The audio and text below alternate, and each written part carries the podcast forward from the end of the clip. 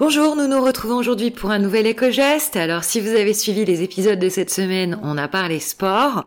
Et on va voir aujourd'hui comment on peut confectionner nos propres encas de façon à ce qu'ils soient moins gras et moins sucrés que tous les produits transformés qu'on trouve dans le commerce, mais également de façon à ce qu'ils soient zéro déchet.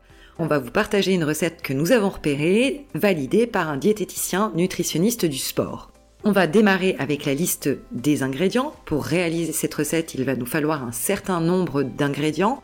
On va vous laisser prendre un papier et un crayon et on va démarrer avec cette fameuse liste. Alors, il nous faudra 50 g d'amandes entières, 100 g de noix, de cajou, de pécan, du Brésil, de Grenoble, celle que vous préférez, 50 g de pistaches, 100 g de dattes séchées dénoyautées, 2 cuillères à soupe de poudre de cacao, mais également 2 cuillères à soupe d'éclat de fèves de cacao et 2 cuillères à soupe d'huile de coco.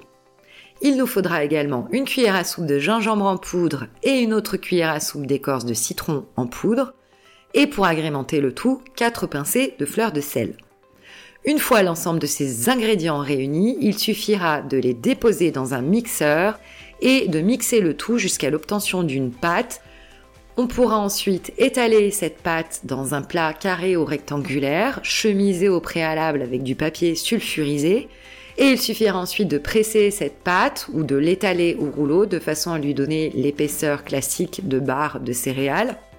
On placera ensuite le plat au réfrigérateur pendant 12 heures et passé ce délai, il suffira de découper les barres en fonction de la taille souhaitée et de les emballer dans un contenant hermétique zéro déchet.